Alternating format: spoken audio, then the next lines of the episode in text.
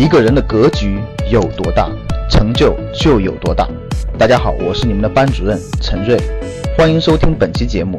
想获得节目中提到的学习资料和学习更多的课程，请加我的微信幺二五八幺六三九六八。我的微信是幺二五八幺六三九六八。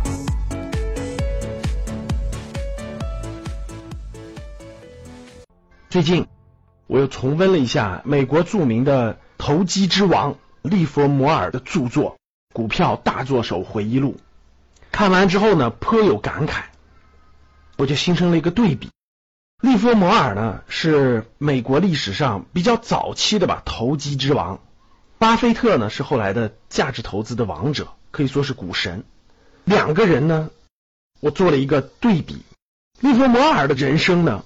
可以说是传奇的人生，四起四落，四次资产暴涨，四次破产。巴菲特一生呢比较平淡，自从走上价值投资道路以后呢，一直就比较平淡。他不断的分析这些研报，然后他买入的公司就长期持有。大家想想，买个可口可乐，他能持有五十年。你如果拍个电影的话，我问大家，你是选利弗摩尔作为电影的素材呢，你还是选巴菲特作为素材呢？毫无疑问，如果我是个导演的话，我会选择利弗摩尔作为电影的素材。他的故事很精彩，上下翻飞，对吧？各种故事遇到的人，他自己遇到的内心的挣扎、借钱，各种东西他比较精彩，看着比较惊心动魄。那巴菲特呢？他比较稳健，他一直都稳稳的。这两种人生，真的是一个是投机的人生，一个是投资的人生，差别真的是太大了。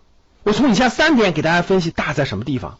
第一个就是关于借钱，关于是否加杠杆，是否借钱。我们的投机之王呢，利弗摩尔呢，每次破产之后，他都亏得干干净净，以至于他不得不为了东山再起而去到处借钱。最严重的一次，他负债一百多万美元啊，当时的一百多万美元啊，相当于可能现在的上亿。他负债一百多万美元，到处借钱，已经到了无法再借到的地步了。而且追债的人天天追债，这种情况它不是出现了一次，它至少出现了三次以上，每次都要玩的破产，然后每次又去去借钱。大家可想而知这个上下波动多么剧烈。巴菲特不是的，巴菲特的理论一直就是说不用杠杆，不借钱投资。巴菲特没有借钱，为什么有这么多的本金呢？因为巴菲特控股了。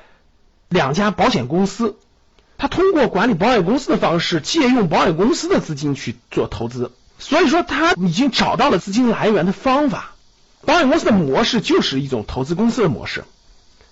那第二个很典型的就是做空，所谓做空就是通过市场的下跌去获利。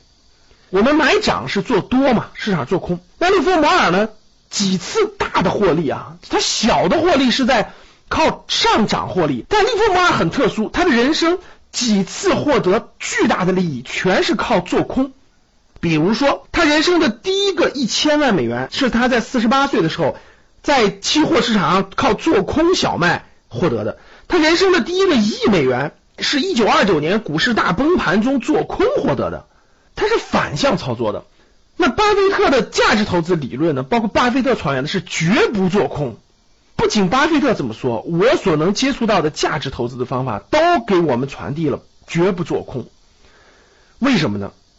因为市场是不断上涨的，好的公司也是不断的涨的新高的。虽然它中间会下跌，但是其实下跌是上涨中的某一个阶段，很难把握住。你能把握住一次，你很难把握住两次；你能把握住两次，你很难把握住三次。像利弗莫尔这种投机之王，能把握住三到四次，最后的结局还是那么悲惨。这是第二做空，第三期货投机之王呢？他的多次获利都是靠期货，但是他多次巨亏也是靠期货。他有至少三次以上的破产是跟期货相关的，有一次赔的真是底儿掉哈。他赔的最多的就是做期货，但是他从来没有远离期货，因为期货风险巨大，但是同时他获利也是巨快，就有暴利。那以巴菲特为代表的价值投资呢？明确指出，期货是反人性的，抵制期货的，那不建议普通股民去碰期货。所以大家看，基于这三点最重要的投资的原则和标准，他们的人生就是不一样的。利弗摩尔是既借钱用杠杆，利弗摩尔的投资历程是不断的伴随着杠杆交易的，少部分资金撬动杠杆的交易，才获得更多的资金。利弗摩尔是借钱做空碰期货，那价值投资的巴菲特是不借钱，不要用杠杆，不要做空，不做期货。这几个重大原则的不一样，真的造成了他们的人生不一样。他们都是什么样的人生呢？那利弗莫尔的投机之王是上下波动的人生，人生大起大落。他在五十二岁的时候就已经赚了上亿美元了，但你能想象吗？只过了四年，在五十六岁的时候他就破产了，损失掉了全部的交易资金，在六十三岁的时候就开枪自杀了。然后利弗摩尔自己遗书当中写的，把自己的一生描述成为一场失败，他就认为他的人生就是一场失败，最后得了严重的抑郁症。而巴菲特呢，一生都是稳扎稳打，稳稳的上升，今年都九十岁了，各位活得这么幸福，活得这么开心，活得这么快乐，每年都开股东大会，每年都和世界各地的股东交流，真的是唏嘘不已啊。不同的投资原则带来了不同的投资人生。当然了，利弗摩尔所处的时代比巴菲特早了五十年。也许在那个时代，投机可能就是王道，就是主流。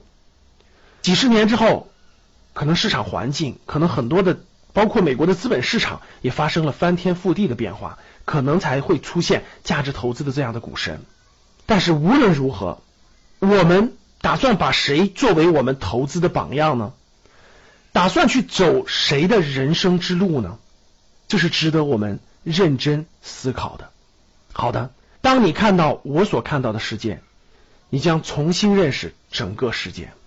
整个房地产市场的投资逻辑已经发生了重大变化。未来整个市场将从以房产为中心的时代变成别的为中心的时代。我这里面给大家交流几点。第一个。那未来国内的房地产市场将会发生什么样的变化呢？向什么样的模式去靠拢呢？那未来十年、二十年，什么将成为我们投资的这个中心呢？未来十到二十年，什么领域我们才能还有这种暴富的机会呢？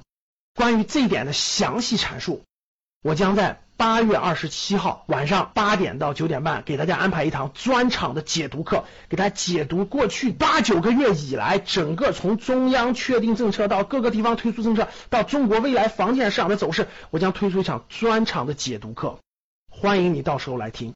怎么知道我们在哪举行这个课程？怎么收听呢？大家请加微信幺二五八幺六三九六八，到时候我们会在微信通知大家。